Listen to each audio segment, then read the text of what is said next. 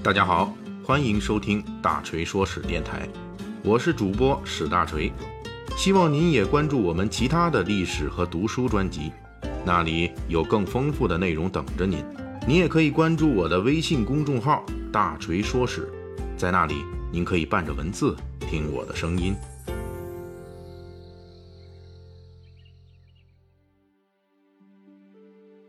三月十二日，也就是明天，是我国的植树节。这个日子是一九七九年在邓小平的提议下，第五届全国人大常委会第六次会议决定下来的。先简单介绍一下啊，世界各国啊都有自己的植树节，日子各有不同。我国之所以定在三月十二日，一方面是基于我国从古至今的植树传统，另一方面则是近代以来，特别是国民政府为纪念孙中山逝世日而大力推广的。近代植树节，孙中山先生于一九二五年三月十二日逝世于北京。这个近代的植树节，因为孙中山的缘故而有很大的影响力。在植树节来临之际，我们大锤说史继续发挥应景的历史八卦特长，向大家介绍一下植树之所以能够成为我国自古以来的一项历史悠久的传统，古人是出于哪些动机？篇幅有限，今天大锤只是选其中几项动机来说，以后有机会咱们继续讲种树这事儿。我国的人工植树历史悠久，最古老的植树传说大约是陕西黄帝陵里面的那棵黄帝手植柏，有接近五千年的树龄。什么叫皇帝手植柏啊？就是皇帝亲手种植的柏树。从此以后，各类种树的事迹开始出现在历史典籍中。既然有皇帝陵前的轩辕柏树为前，古人种树的历史中，一个很大的用途就是用于陵园建设。按照周代的礼仪规定，天子的坟头要种松树，从天子以下诸侯的坟头种柏树，士大夫就种栗树，以此类推，到了这个平头老百姓，则只能种柳树了。这方面。秦始皇陵和汉武帝的茂陵，因为墓主人都是一代雄主啊，那霸道的不得了。他们陵墓自然也都是种树大户。汉武帝的茂陵号称有五千人的专门园丁负责给树浇水，足见园林之内的植物规模。古人之所以喜好在陵园种树，除了改善陵园的环境和景观这种直接作用的考虑之外，风水也是一个很重要的考量因素。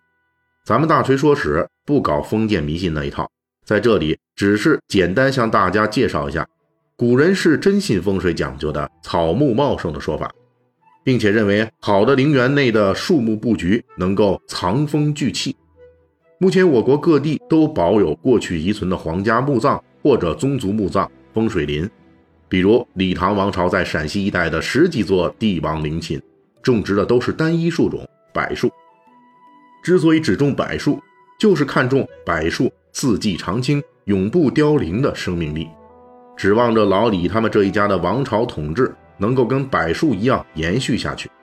既然有这样的考虑，陵墓的这类树木就带有不可侵犯的气质了。古人出于对神秘风水的敬畏，常常视砍树为砍风水。这些风水林通常都是严禁砍伐的，也就是所谓的多年乔木，与气运相关，不可擅伐。既然死了之后都要种这么多树，那么皇室贵族和士大夫们在活着的时候，对于享乐用的园林就更不含糊了。从周文王开始，皇家园林就开始大量种植树木。汉武帝喜欢在他的上林苑里种植各种名果异树，上林苑出品的栗子，据说一个就有拳头那么大。前秦的皇帝苻坚也曾经在自己的皇家园林中大量种植梧桐树。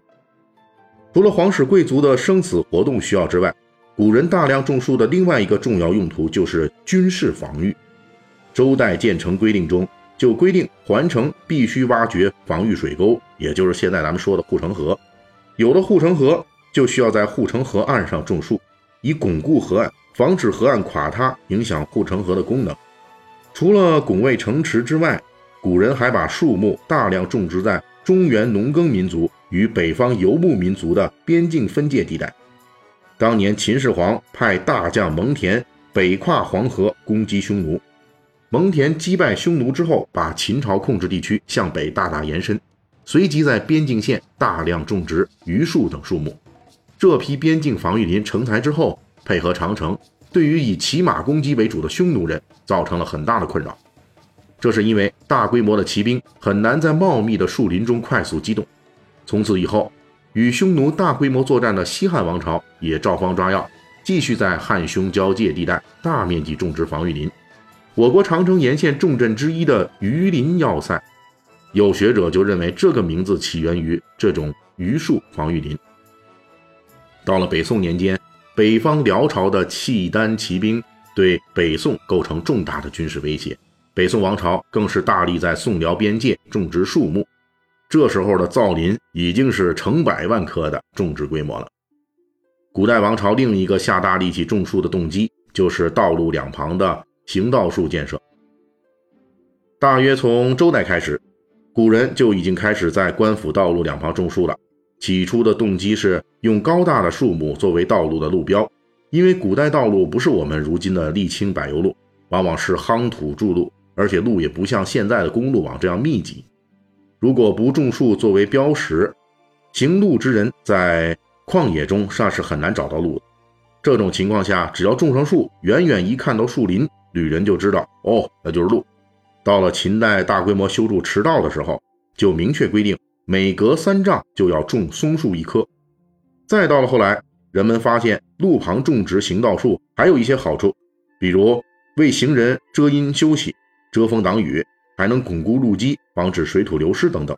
因此，在路旁种树的热情就越来越高了。汉代开始，在路旁种树的品种除了松树之外，开始加入了其他的观赏树种。魏晋南北朝时期开始在路旁普及槐树，到了唐代，古人已经开始在路旁种果树了，这已经有了经济作物的价值。说到树木的经济功能啊，这才是古人种树，特别是民间老百姓种树的最大动力。史学家司马迁在《史记·霍职列传》中就说过：“安邑的千棵枣树，秦燕的。”千棵栗树，以及齐鲁的千亩桑麻、渭川的千亩竹地等等，这些经济植物的收入极高，已经跟当时千户侯的年收入不相上下了。成书于先秦时期的《管子》一书说过：“一年之计莫如树谷，十年之计莫如树木。”当然了，这句鼓励种树的名言后面还跟着一句，也就是我们经常用的，那就是“终身之计莫如树人”。种下去的是果树，希望有朝一日收获的是果实，甚至可能是牛奶、可乐。耕耘之下必有收获，要想富，多种树。古人和现在的我们对种树的最切身的体会，大约就是这样的相同吧。感谢大家的收听和对大锤一如既往的厚爱。如果您手头富裕呢，可以给我打个赏。咱一亿不嫌多，十万不嫌少，好让大锤早日实现人生的小目标。